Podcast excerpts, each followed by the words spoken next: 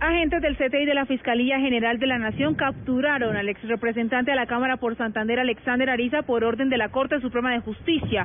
Esto debido a que está siendo investigado por presuntos nexos con paramilitares. Según los testimonios, Ariza se habría beneficiado de las autodefensas para su campaña electoral. El excongresista se encuentra recluido en el búnker de la Fiscalía General de la Nación. Paola Santofimio, Blue Radio.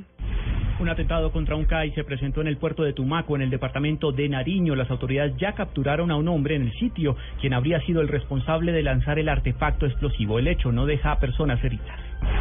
Oficiales de Migración Colombia en norte de Santander capturaron al ciudadano venezolano Sacha del Olmo Lelexer, quien era buscado a través de circular roja de la Interpol por el delito de tráfico de drogas a España.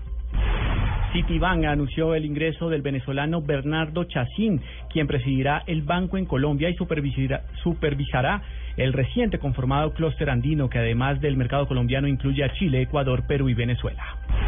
Lo más importante en el mundo, el presidente de los Estados Unidos, Barack Obama, recibió en la Casa Blanca al secretario general de la OTAN, James Stoltenberg, para abordar la postura cada vez más agresiva de Rusia en el conflicto ucraniano y cómo mejorar el apoyo y definir las maneras para mejorar el apoyo en defensa a Irak en el combate al Estado Islámico. Ampliación de estas y otras informaciones en blurradio.com. Continúen con Blog Deportivo.